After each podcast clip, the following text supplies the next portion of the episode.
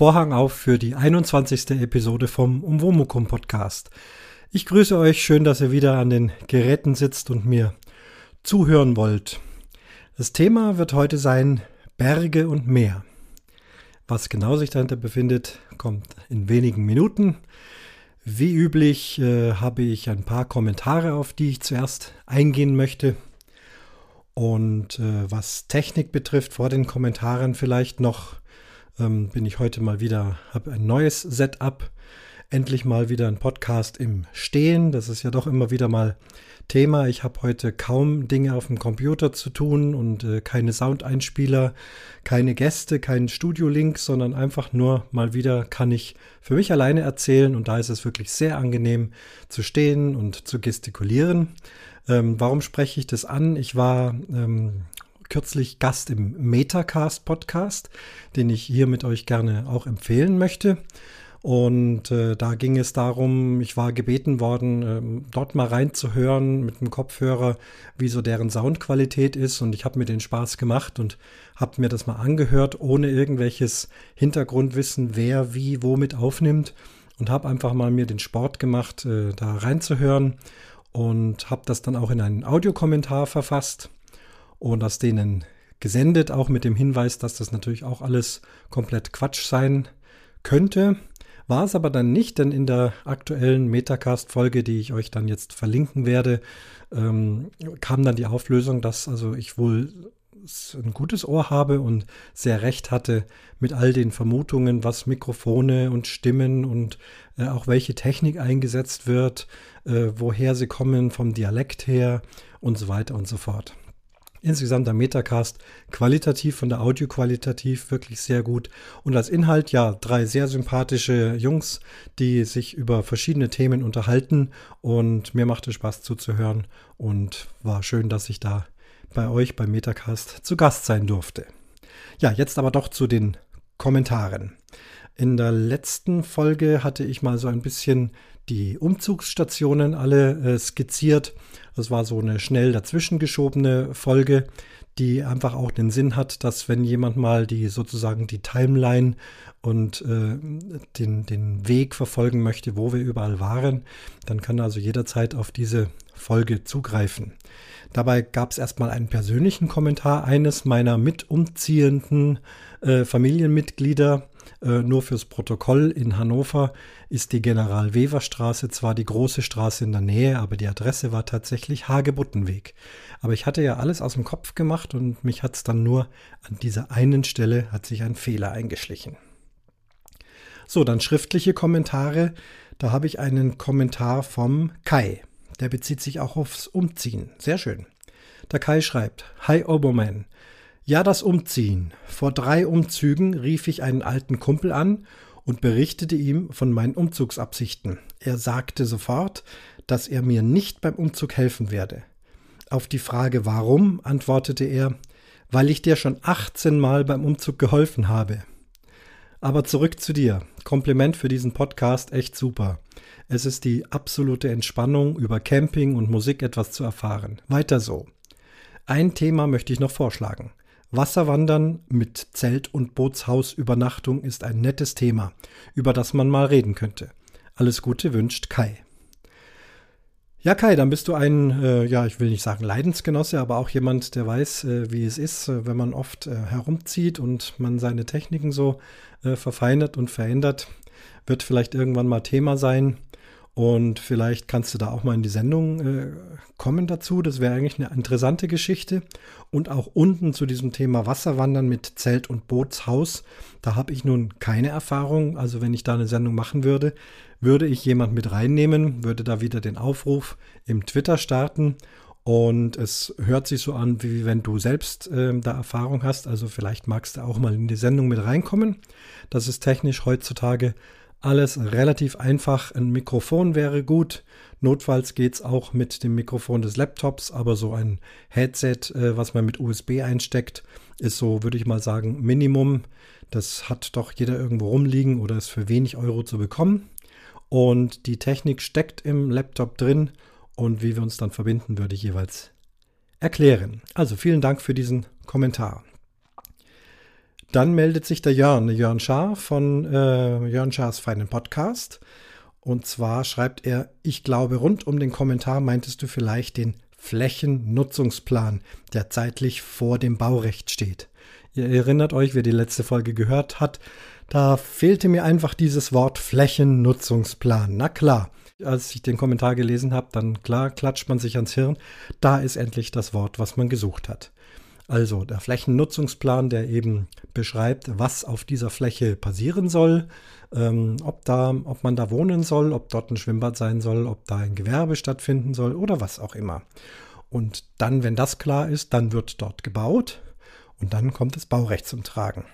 Wir sind ja hier beim Thema Campingplatz. Äh, was darf man da, was darf man da bauen, wie darf man es nutzen? Dazu kommen jetzt gleich noch ein paar mehr Kommentare. Und zwar der John schreibt als Antwort auf Jörn.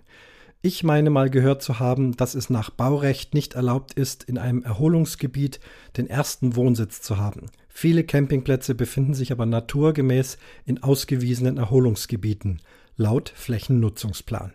Nun ist die Frage aber auch, findet das Baurecht eigentlich grundsätzlich Anwendung auf Wohnwagen und Zelt? Ja, dazu kann ich ein bisschen was sagen. Gehe immer von der Erfahrung aus von dem Campingplatz, auf dem wir sind und wo wir ja dort als Dauercamper uns doch etwas äh, fester eingerichtet haben. Also äh, Erholungsgebiet oder ähm, Flächennutzung, äh, Freizeitanlage, so hat es unser Campingplatzbetreiber, glaube ich, erklärt. Ähm, so ist das bei dem Campingplatz. Eine Gemeinde legt eben fest, was auf diesem Gelände passieren darf und auch, ob man dort den ersten Wohnsitz anmelden darf oder nicht. Beides scheint durchaus möglich zu sein. Ich habe gehört und gelesen, vor allem von Campingplätzen in Nordrhein-Westfalen, wo also durchaus auch das Anmelden eines ersten Wohnsitzes gestattet ist. Dann hat man eben eine Sonderregelung geschaffen und hat, muss dann in den Flächennutzungsplan das hineingeschrieben haben, dass das dort erlaubt ist. Bei uns ist es eben nicht erlaubt, sondern unser Platz ist für die Gäste nur fürs Camping da. Man darf also dort keine Gebäude errichten. Ähm, es gibt aber deswegen trotzdem Gebäude auf dem Campingplatz, ganz klar. Das beginnt mit dem Wohnhaus des Campingplatzbetreibers und der hat auch dort seinen ersten Wohnsitz. Das ist mit Sicherheit erlaubt und dürfte auch da entsprechend geklärt sein und alles festgelegt sein. Dann hat er ja dort auch noch verschiedene andere feste Gebäude, ein weiteres Waschhaus, dann noch ein Gebäude für Kino und für Sauna und für Malkurse und, äh, und so weiter. Ähm, das durfte er natürlich alles dort bauen. Ich dürfte sowas als Gast dort nicht bauen. Das ist ganz klar. Und Baurecht oder ein Gebäude, also der Campingplatzbetreiber hat mir das, als wir dort ankamen, so erklärt, ich darf dort nichts fest in den Boden verankern. Also sobald ich zum Beispiel eine Art Carport baue, um den Wohnwagen zu überdachen und grabe da tiefe Löcher, gieße Beton rein und verankere also die Stelzen fest in den Boden, dann ab da ist es dann ein Gebäude. Erstens darf ich dort keine Gebäude errichten und zweitens müsste ich dann ja einen ähm, eine Baugenehmigung haben und all diese Dinge. Das darf ich also nicht. Als Campinggast darf ich dort nur Dinge auf die flache Erde stellen. Also zum Beispiel den Wohnwagen mit seinen Rädern, mit seinen Stützen, ein Vorzelt, die Stangen stehen auf dem Boden. Unser Vorzelt ist äh, festerer Art, aber auch dies hier ist nicht im Boden verankert, sondern steht auf vielen, vielen dünnen, schraubbaren Stahlstelzen und die wiederum auf Terrassenplatten draufstehen. Man kann also jetzt dieses feste Vorzelt, auch wenn es äh, recht massiv gebaut ist, im Prinzip mit einem Gabelstapler drunter fahren und dieses ganze Vorzelt einfach irgendwo anders hinrollen. Das ist also immer noch als Zelt definiert und nicht als Gebäude. Und von daher brauche ich keine brauche ich kein Baurecht und brauche auch keinen Bauantrag und all diese Dinge. Es ist eben ganz genau geregelt und man sollte sich besser auch dort dran halten. Und ersten Wohnsitz anmelden ähm, dürfen wir nicht. Es zweiten Wohnsitz, da gibt es Campingplätze, ähm, wo die Gemeinde das dann fordert. Dann muss man auch die Zweitwohnungssteuer bezahlen. Bei uns ist das Gott sei Dank von der Gemeinde noch nicht gefordert. Ja, also Baurecht und Flächennutzungsplan. So, was kommt hier nochmal? Ja, dann nochmal ein ganz anderer Kommentar von der Maren. Sie schreibt, Hallo Christian, da man leider nicht in der Nullnummer oder der Folge 5 kommentieren kann, möchte ich hier kurz einen Gruß hinterlassen. Ich bin selbst keine Podcasterin, sondern schreibe einen nicht kommerziellen Blog, habe aber auch viel Freude an Personal Podcasts. Mein erster Gedanke, nachdem ich auf dein Umwomukum stieß, oh, was für ein netter und interessanter Podcast. Ich freue mich nun, alle Folgen nachhören zu können und bin schon bei Folge 5. Smiley. Es sendet dir einen Gruß aus der Ortenau, Maren. Ja, Maren, vielen, vielen Dank. Das freut mich sehr, dass du dabei bist. Und ähm, ist für mich jetzt auch sehr interessant zu hören, dass also jemand wie du ähm, praktisch jetzt vor kurzem drauf gestoßen ist, auf welche Art und Weise auch immer, und tatsächlich auch die Folgen von Beginn an hören möchtest. Ähm, das ist für mich wirklich äh, wichtig zu wissen, das machen bestimmt auch andere. Ich sehe es ja auch an den Downloadzahlen, die also auch da unten bei den 01234 bei den ersten Folgen doch immer wieder mal noch etwas steigen und immer wieder mal der ein oder andere mit reinhört. Die Kommentarfunktion habe ich ausgeschaltet, hauptsächlich, weil ich festgestellt habe, je länger ähm, die Folgen im Netz stehen, desto mehr Spam kommt auch. Ähm, ich kann den Spam sehr schnell äh, auch erkennen. Manches äh, landet auch bei WordPress dann direkt im Spam-Filter. Das ist auch der Grund, warum ich die Kommentare freischalte, nicht aus Zensurgründen, das hatte ich ja schon mehrmals gesagt, sag's hier nochmal, sondern einfach, weil leider eben doch recht viel Spam hier landet. Und das müsste ich dann alles von Hand wieder löschen und da sind vielleicht äh, auch dann nicht besonders lustige Einträge oder sogar gefährliche Sachen dabei. Ich weiß es nicht. Aus diesem Grund ist die Kommentarfunktion da. Wenn ein Kommentar reinkommt, welche Art auch immer, dann sehe ich das und dann kann ich auf Genehmigen oder Papierkorb drücken und äh, Kommentare, die von euch wirklich geschrieben sind, über die ich mich immer sehr, sehr freue, werden dann so schnell wie möglich äh, genehmigt. Ich kann das auch auf dem Handy tun. Ja, und jetzt dachte ich, naja, bei den alten Folgen kommen eh keine Kommentare mehr und dann schließe ich das äh, einfach zu. Ich kann jetzt überlegen, es vielleicht doch auch wieder zu öffnen, weil, wie ich höre, es eben doch Leute gibt, die die alten Folgen, so nenne ich sie mal, höre und es sind ja auch im Wesentlichen zeitlose Folgen. Ich mache ja keinen Personal Podcast, in dem ich aktuell jetzt so über meine Woche spreche, sondern das sind ja immer wieder äh, Dinge, die mich eben bewegen, was Musik, Camping oder die Umzüge beziehungsweise die Orte, wo wir überall hingezogen sind, äh, betreffen. Und über so einen Ort geht es ja heute auch. Also ich mache mal äh, einfach alle äh, wieder auf und solltest du da noch irgendwo kommentieren wollen, geht das auch. Ich bekomme das ja auch immer und speichere das ab und dann dürfte eigentlich nichts verloren gehen. Ja gut, soweit die Kommentare. Dann möchte ich mal zum Thema kommen. Ich habe euch ja gesagt, Berge und Meer ist mein Thema. Warum? Weil Berge und Meer ja die Menschheit grundsätzlich äh, sehr faszinieren und sehr interessieren. Es sind praktisch die zwei prägenden geologischen Formationen, kann man das so sagen, geologische Formation. Also das Meer überdeckt nun äh, einen Großteil unseres Erdballs. Ein Großteil oder der größte Teil des Lebens findet wohl auch immer noch im Meer statt, nicht auf dem Land. Es ist auch noch längst nicht äh, alles erforscht, was da so im Meer sich stattfindet. Und das zieht natürlich die Faszination von uns Menschen an. Und das Zweite sind eben Berge, insbesondere hohe Gebirge. Hier in Europa sind da vor allem die Alpen zu nennen, aber auch in Deutschland unsere Mittelgebirge ähm, sind sehr beliebt und wer sie gut kennt, äh, mag sie und geht dort rauf. Äh, aber auch die Alpen sind nur Spielzeug äh, gegenüber dessen, was in äh, USA, Amerika, Südamerika und dann vor allem in Asien, in Tibet, in Nepal bis rauf zum Himalaya stattfindet. Und man hört immer wieder, und das ist mir auch in den letzten Podcasts äh, verschiedentlich aufgefallen, dass dann immer wieder gesprochen wird darüber, der eine sagt, ja, ich bin eher so der Bergetyp und der andere sagt, ich, ich äh, mag lieber das Meer. Und wenn wir jetzt mal hier auf äh, Deutschland zurückgreifen, da haben wir also ganz oben Nord- und Ostsee und dann die Mittelgebirge dazwischen, die verschiedensten. Über den Harz zum Beispiel wird ja auch gerne in den Podcasts äh, immer wieder gesprochen. Äh, Wandern im Harz und so weiter, all diese Dinge. Und dann halt hier unten in Bayern und Baden-Württemberg die große Alpenkette, die immer wieder viele Besucher anzieht und diejenigen, die dort in der Nähe wohnen, wie wir auch, auch sehr froh sind, dass die Berge in der Nähe sind und vor allem, wenn man die Berge sehen kann. Wenn wir hier im Allgäu Föhn haben, dann sieht es so aus, wie wenn die Berge gleich am Ende vom Dorf anfangen und ist ja doch auch immer wieder etwas Faszinierendes. Ja, Berge und Meer. Ähm, heute ist, es ist jetzt gerade ähm, Ende November und ich gucke mal auf äh, Wetter.com, was wir denn für ein Wetter haben. Schauen wir mal gerade nach. Ach ja, okay. Äh, 33 Grad im Schatten, fast windstill. Ist ja wunderbar. Ähm, wie geht's weiter? Morgen geht's etwas runter, 28 Grad. Bis Mittwoch hin sogar nur noch 24 Grad.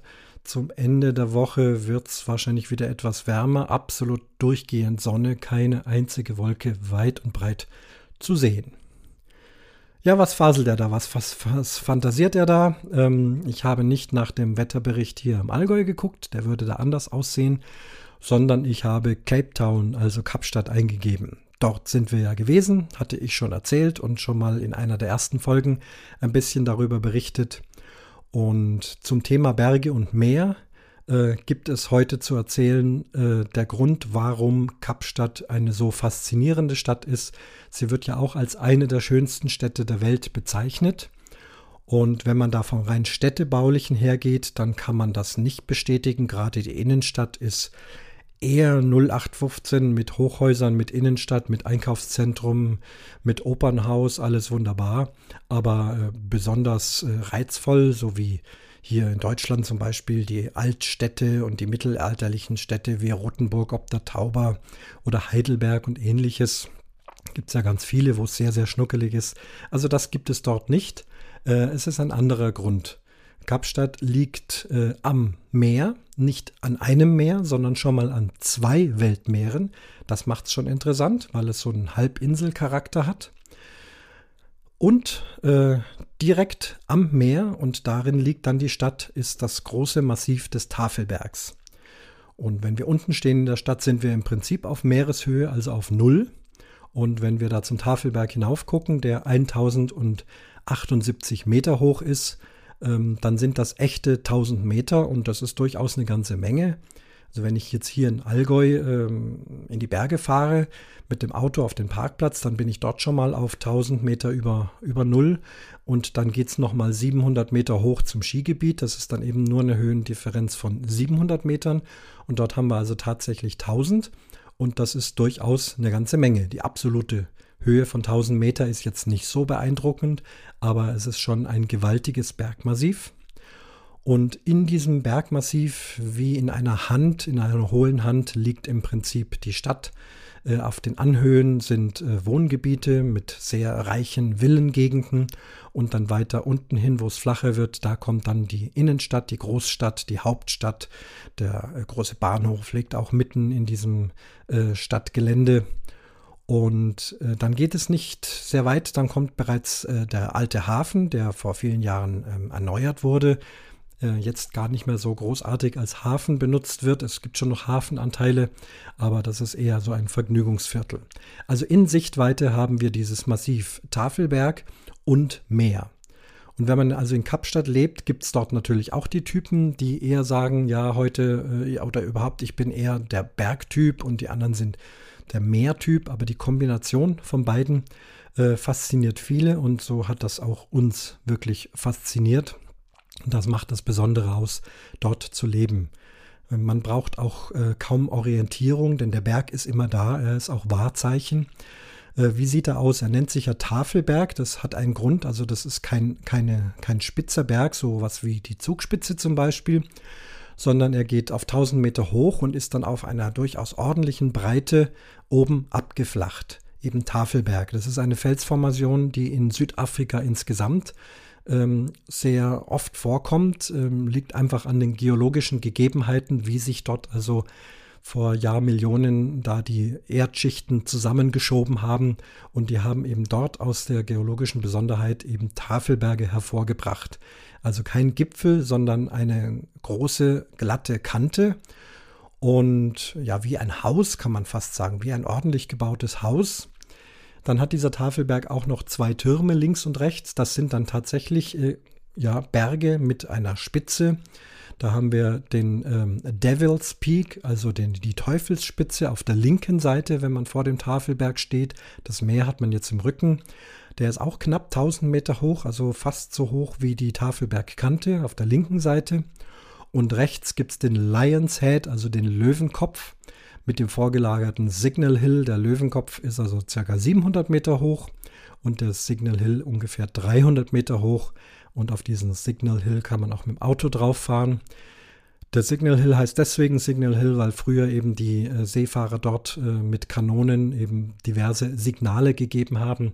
Und irgendwann hat sich mal eingebürgert, dass mittags um 12 eine Kanone schießt.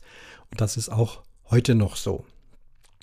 Ja, nun, dieser Tafelberg äh, ist eben vorherrschend für die Stadt und er kann auf die verschiedensten Arten beklommen werden. Man kann hinauf wandern. Ähm, man muss nicht mit Seil und Haken klettern. Es ist zwar eine absolut glatte äh, Granitwand, äh, steil hoch. Dort könnte man schon hochklettern, habe ich aber nie jemand gesehen.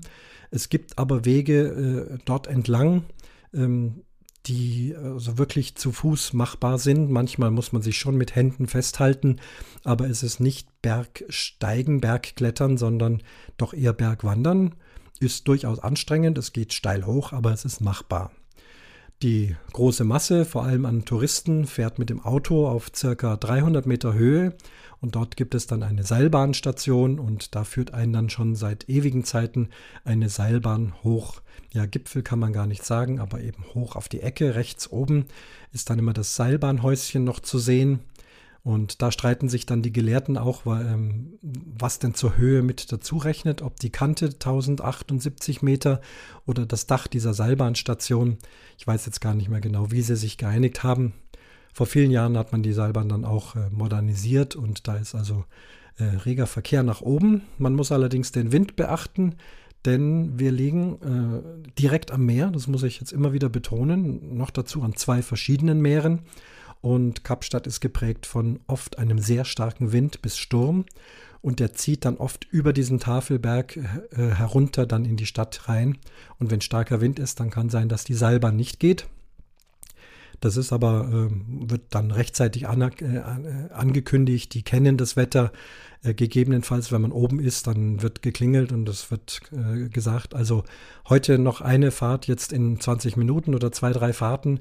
Bitte mit runterfahren. Danach stellen wir den Betrieb ein, ist nicht sicher. Sollte doch noch jemand oben sein, dann muss er entweder zu Fuß runter oder da oben bleiben. Da sind ja Gaststätten und alles. Ähm, hab aber nie gehört, dass es da in der Hinsicht arge Probleme gibt. So, und in dem Alltag in Kapstadt kann man sich tatsächlich innerhalb eines Tages äh, entscheiden, was ist heute dran, Berg oder Meer oder beides. Und wenn ich mal so, ähm, ja, nicht, nicht mal überspitzt einen, einen Tag skizziere, an dem ich dort gearbeitet habe, da kann es also sein, dass man am Vormittag äh, Arbeit hatte, also in meinem Musikerleben eine Probe, die dann vielleicht so gegen halb eins zu Ende ist. Dann geht man also aus dem Opernhaus raus. Das Wetter ist, wie ich es gerade beschrieben habe, 33 Grad. Also es ist jetzt dort Sommer, ja. Auf der Südhalbkugel sind ja die Jahreszeiten genau andersrum wie bei uns. Und jetzt Ende November ist also dort auf jeden Fall Sommer. Und wenn es 33 Grad hat, dann fährt man zu seinem Lieblingsstrand und äh, geht vielleicht ein Stündchen baden oder zwei.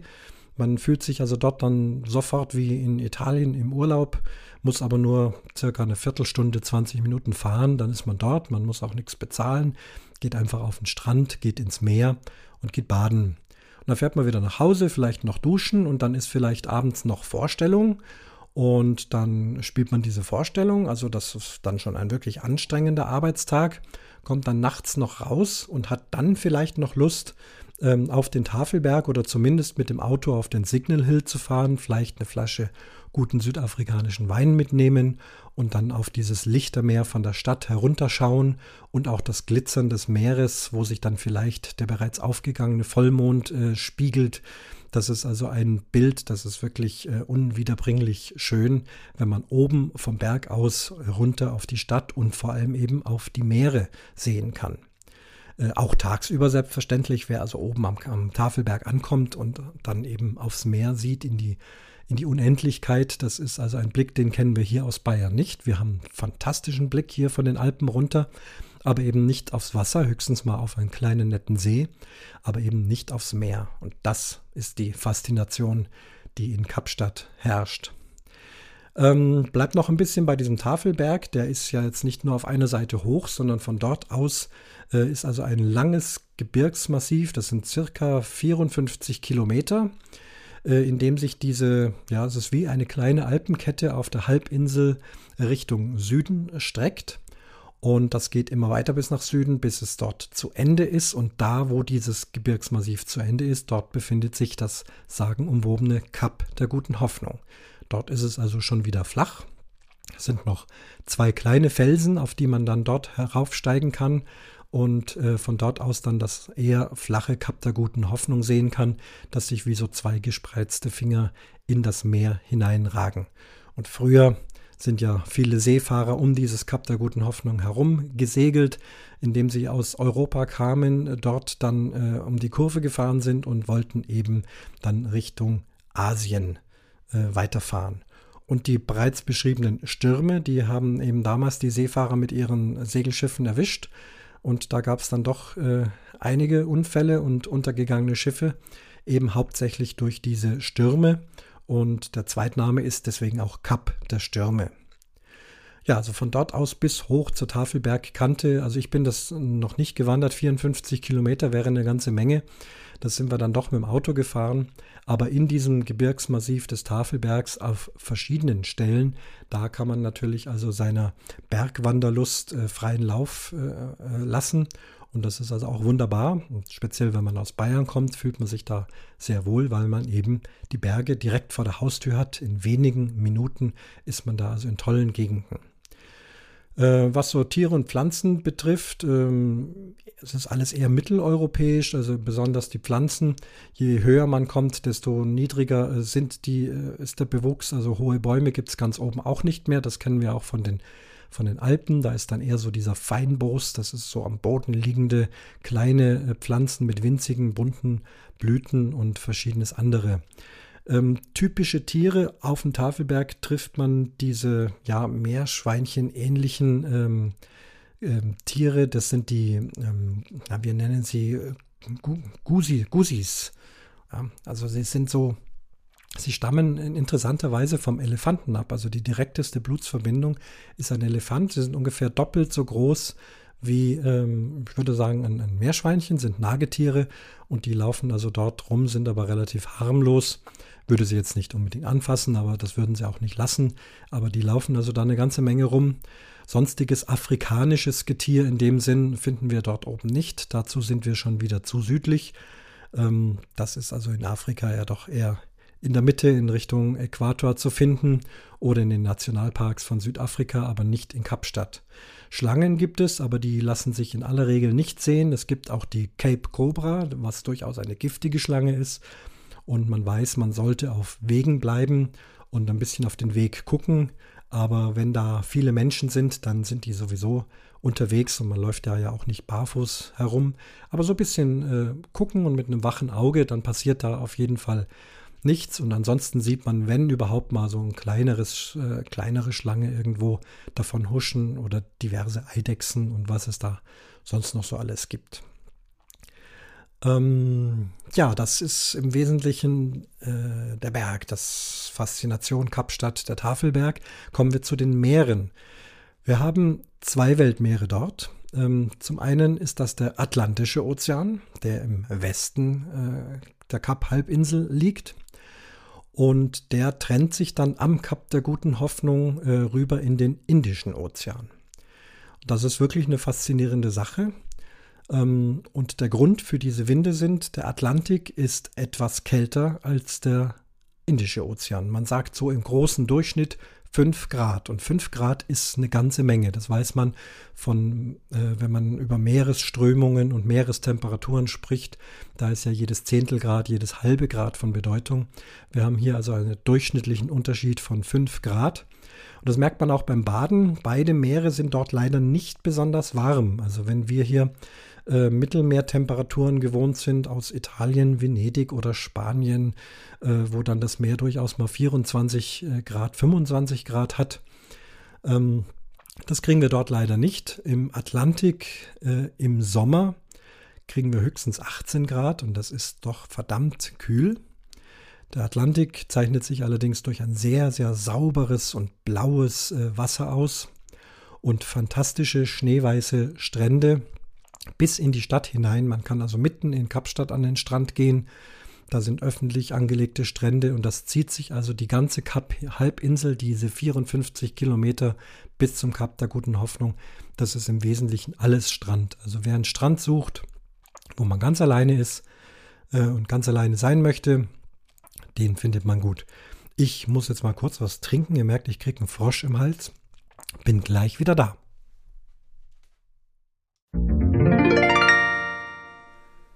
So, dann hoffe ich, dass es wieder geht. Äh, rutsch mal wieder runter in die Wohlfühlstimme. Das habe ich beim Martin im Metacast gelernt. Und komme zurück zum, wo waren wir stehen geblieben? Beim Atlantik. Wunderbare Strände. Vor allem die Strände entlang der Innenstadt äh, sehr, sehr beliebt. Ähm, teilweise richtig ja, noble äh, Gegenden auch. Direkt von den Stränden aus geht es ja auch schon wieder hoch, weil ja dieses Tafelbergmassiv ja im Prinzip mit seinen Füßen bis an den Strand heranreicht. Also schon wenige Meter und es geht hoch und da sind dann also überall so im, im, im Bergigen drin diverse äh, teure Villen mit Swimmingpools und wo also wirklich sehr reiche Leute wohnen und extrem malerisch dort wohnen. Manch einer hat auch so eine Art Privatstrand, weil er recht weit unten wohnt und da wieder eine Bucht ist, wo man direkt einen Zugang dazu hat. Ich habe aber nirgendwo gesehen, dass irgendwo etwas gesperrt wäre. Es ist nur die Frage, wie kommt man da hin? Manche haben dort vielleicht dann auch ein Boot und können sich dann da also ganz gut bewegen. Das sind so die Gegenden um Camp Space, Sea Point. Da ist also wirklich ähm, klassisches Strandleben, so wie man es vielleicht auch von Italien kennt, mit Sonnenschirmen, mit Beachvolleyballspielen, mit äh, sonnengebräunten Jugendlichen. Ähm, es wird dort sehr viel gesurft, also Windsurfen. Klar, der Wind ist äh, sehr stark aber auch Wellenreiten ganz, äh, ganz beliebt. Meistens äh, sind die dann oder fast immer mit diesen Neoprenanzügen unterwegs, weil das Wasser einfach wirklich verdammt kalt ist. Also so für eine Erfrischung mal kurz rein, aber so länger im, im Meer rumbaden und rumtümpeln äh, ist also nicht. Ich bin also selten im Atlantik gewesen, mir war es einfach zu kalt. Und das ist im Hochsommer 18 Grad. Dann gibt es ja, es gibt keinen Frühling und es gibt keinen Herbst. In dem Sinn, irgendwann tut es einen Schlag und dann ist Winter und dann hat es draußen 10 oder 15 Grad und dann geht auch das Wasser auf 15 Grad runter. Das Bedürfnis dann äh, baden zu gehen ist sowieso nicht da, aber man macht natürlich auch im Winter gerne ähm, Strandspaziergänge. Es ist wunderbar, der Sand ist dann recht hart, weil er feucht ist und man kann also da kilometerlang am Strand lang gehen. Und je nachdem, in welche Richtung man geht, wenn man Richtung Kapstadt dann wieder geht, äh, machst du eben Sandstrand-Spaziergang und hast wieder dieses beeindruckende Bergmassiv vor dir. Und dieses Bergmassiv hilft übrigens auch, dass man sich orientieren kann. Man braucht, wenn man so mal generell sich auskennt, äh, man braucht keinen Kompass und nichts. Man weiß einfach, äh, wo ist Kapstadt, wo ist äh, mein, mein Wohngebiet ist links rum, mein Freund wohnt rechts rum und so weiter. Also ähm, da gibt es dann auch jeweils nur eine Autobahn oder eine Straßenrichtung. Ähm, das ist also alles recht leicht zu finden. Also die Orientierung ist durch den Berg und die Meere und den Strand sehr, sehr einfach dort. Natürlich, klar, man muss sich erstmal so grundsätzlich und grundlegend auskennen am Anfang ist man dann schon noch mit Straßenkarten unterwegs. Also in der Zeit, wo wir gewohnt haben, gab es noch Papierkarten. Heute mit dem Navi, ja gut, da braucht ja keiner mehr suchen. Aber die Orientierung war also dadurch Meer und Strand auch wirklich klasse. Ja, das ist der Atlantik. Im Atlantik auch ganz, äh, ja, alle Arten von von Tieren, ähm, gelegentlich mal Wale oder Delfine, aber weniger in der Großstadt. Es ist ja dann dort auch reger Schiffsbetrieb. Wenn man dann von Kapstadt noch so ein bisschen weiter östlich fährt, äh, da sind dann durchaus auch Walbeobachtungen. Und wenn man Richtung Kap der Guten Hoffnung fährt, dort gibt es dann einige Strände und Inseln, wo sehr viele äh, Robben sich aufhalten und auch ein Strand mit Pinguinen die also dort ihr Zuhause gefunden haben. Die kann man, sind sehr zutraulich, lassen sich also auch anfassen. Und das ist also so das äh, Getier, wo man mit zu tun hat. In der kulinarischen Ecke ganz groß der Hummer, der dort nicht Hummer, sondern Crayfish heißt, aber eben doch die Größe eines, eines Hummers hat, eher ein Lobster, so nennen sie es dort. Und den kann man also dort an den Häfen, an den Fischereihäfen kaufen. Äh, man kauft die lebend, die sind also in solchen äh, Fischtanks drin. Man kann sie sich aussuchen, die werden dann also rausgeholt. Und wer das äh, kann, nimmt die mit nach Hause und die gehören also dann ins kochende Wasser direkt hinein. Das ist wohl die humanste Art, einen Hummer zu kochen. Und wer das nicht kann, der kauft sich dann vielleicht doch lieber einen vorgekochten äh, im Supermarkt oder auch dort in den Fischhallen. Aber es ist wirklich, äh, die kommen von dort, die werden also nicht kilometerweise äh, über den halben Erdball ähm, geflogen, sondern sie sind wirklich dort auch zu sehen. Wiederum in Kapstadt am Atlantik, dort äh, gibt es Stellen, wo nicht Sandstrand ist, sondern wo es sehr steinig ist. Und da kann man sie also mit ihren Fühlern teilweise richtig rausspitzen sehen. Man darf sie selber nicht fangen, es ist verboten gegen Strafe. Es kann sein, der ein oder andere tut es trotzdem. Ich hätte das nie getan, so ein Tier anfassen und dann lebend mit nach Hause tragen und Kochtopf und so weiter. Also nicht unser Ding. Wir sind dann eher doch gerne mal in ein Restaurant gegangen, haben es dort gegessen. Sehr preiswert, also eigentlich nicht teurer als ein normales Fleisch. Äh, dort ist da sowas wie Rindfleisch äh, vor allem gar nicht so sehr verbreitet. Da sieht es ja hier in Deutschland ganz anders aus. Und da kann es sein, dass so ein Steak, das dann eben aus Argentinien kommt, deutlich teurer ist als so ein kompletter Lobster, der dann in der Mitte geteilt ist und dann vielleicht mit Knoblauch eingerieben auf dem Grill zubereitet wird. Und das ist also, muss ich sagen, schon sehr, sehr lecker. Das haben wir oft genossen, der Lobster. Und alle anderen Arten von, von Meerestieren und Muscheln, auch die Miesmuscheln, die schwarzen, die wir aus Italien kennen, sind also dort so millionenfach an den, an den Schiffspfosten und überall an den Steinen zu finden. Also das ist also ein kulinarisches Fest, wer so Meeresgetier, aber natürlich auch Fisch mag. Über Fisch kann ich euch nicht viel erzählen, weil ich gar kein Flossenfischesser bin. Das habe ich nie äh, geschafft zu genießen, bis heute nicht. Äh, ganz komisch, warum es so ist, weiß ich nicht. Aber Meeresfrüchte wie eben Lobster, wie äh, Muscheln, äh, Shrimps, ähm, Tintenfische und, und, und, das esse ich also alles sehr, sehr gerne. Nur Fischen mit Flossen, da kann ich euch keine Auskunft geben. Aber ich weiß, dass das auch ein Eldorado für die Fischfans ist. Auf jeden Fall dort. Das ist der Atlantik. Kommen wir zum Indischen Ozean. Der ist also auf der östlichen Seite, wenn es dann eben weiter Richtung Indien geht. Er hat eher so eine grünliche Farbe und er ist wärmer im Sommer. An unserem Lieblingsstrand, äh, wir haben ja auch in der Nähe gewohnt, wir haben also näher am Indischen Ozean als am Atlantik gewohnt, außerhalb Kapstadts in den sogenannten südlichen Wohnorten. Es geht also um den Tafelberg herum und dann eben Richtung Süden, ungefähr eine halbe Stunde. Unser Wohnort hieß Plumstead. Das war dann so ungefähr mittendrin und dann geht es nochmal so weit und dann kommt also schon dieser große Strand von Musenberg. Das ist eine riesige äh, Bucht, das ist die Falls Bay also die falsche Bucht. Dort sind äh, oft Schiffe früher reingeraten, weil sie dachten, sie wären jetzt schon in Kapstadt angekommen und mussten dann feststellen, dass das noch eine Bucht äh, zu früh ist und dass sie noch äh, weiterfahren müssen um das Kap herum, äh, bis sie dann wirklich am Atlantik landen und dann eben im großen Haupthafen von Kapstadt landen. Also das ist die Falls Bay.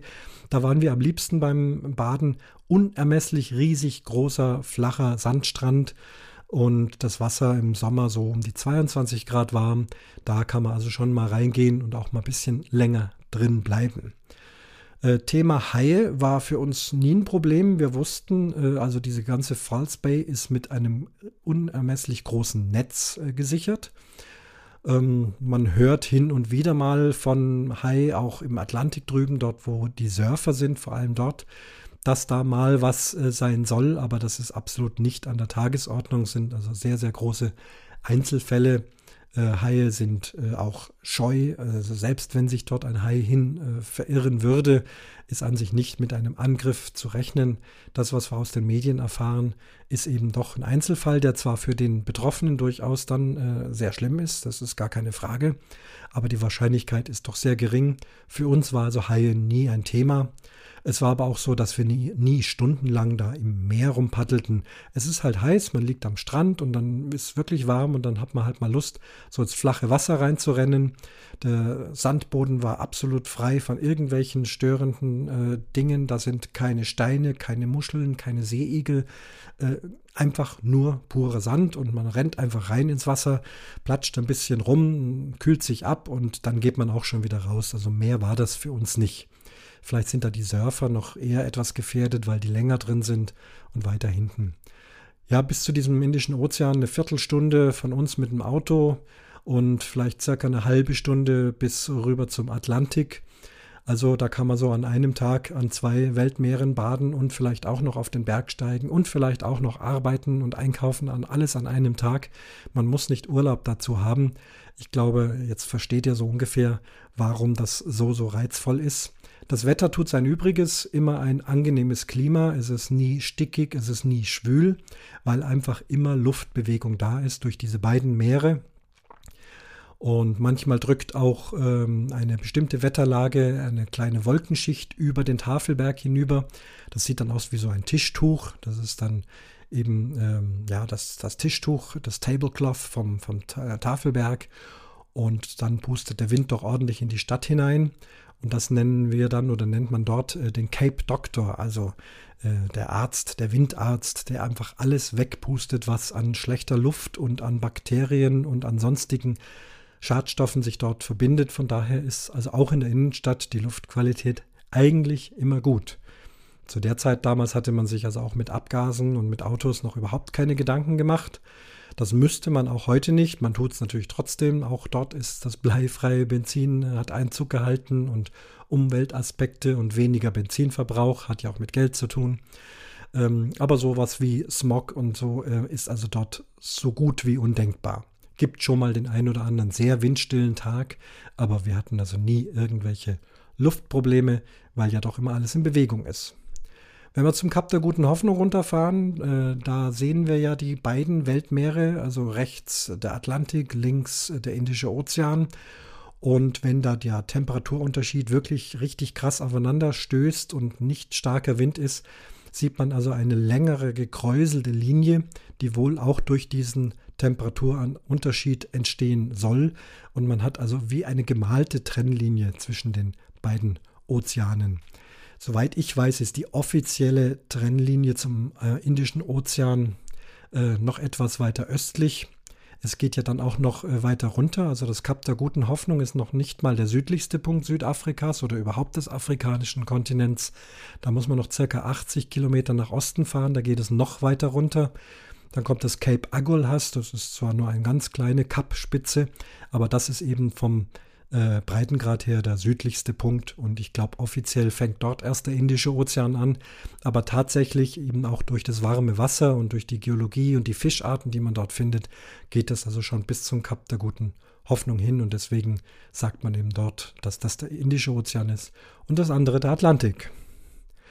Ja, also Bergfans und Meerfans, denen wird wahrscheinlich schon allen das Wasser im Munde zusammengelaufen sein. Ein Besuch dort ist auf jeden Fall immer äh, lohnenswert. Man sollte sich dann aber auch wirklich viele Tage dort aufhalten, nur ein oder zwei Tage in Kapstadt Besuch machen. Da gibt es ja auch noch viel anderes zu sehen. Äh, das ist nicht so sehr lohnenswert. Äh, ich würde lieber andere Dinge auslassen und einfach in Kapstadt mal Minimum eine Woche dort genießen und auf den Berg zu gehen, auf die Strände zu gehen. Ähm, Im Sommer, das heißt also hier so ab äh, September, Oktober, November, Dezember, Januar, Februar, März, April, Mai. Es ist immer schön, es regnet so gut wie nie. Es ist nie extrem heiß. Selbst diese 33 Grad lassen sich gut aushalten. Sehr viel mehr wie das äh, war es nicht. So 28 Grad ist so das Normale. Wirklich ein wunderbares Klima. Ja, und deswegen nennt man wohl, dass das eine der schönsten Städte der Welt ist, weil man mit diesem Berg eben auch tatsächlich was anfangen kann und auch mit den Meeren und den Stränden eben auch sein Freizeitvergnügen hat. Aber auch selbst wenn man nicht baden geht, einfach nur dort äh, einkauf, äh, einkauft, egal in welche Richtung man guckt, ins endlose Meer oder auf den Berg. Man fühlt sich immer geborgen und zu Hause.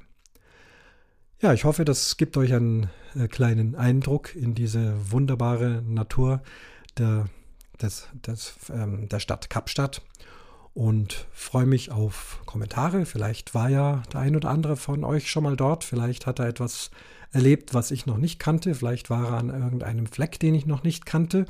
Wobei ich das für fast ausgeschlossen halte. Ich behaupte da jeden Stein zu kennen und jedes Sandkorn persönlich. Aber immerhin, also ich freue mich oder wenn ihr Fragen habt, ihr wisst, ich äh, beantworte die Kommentare gerne, Audiokommentare auch sehr gern und gehört. Und äh, dann würde ich sagen, macht es gut. Äh, bis zum nächsten Mal. Hiermit schließt sich der Vorhang zur 21. Episode vom Umwomukum Podcast.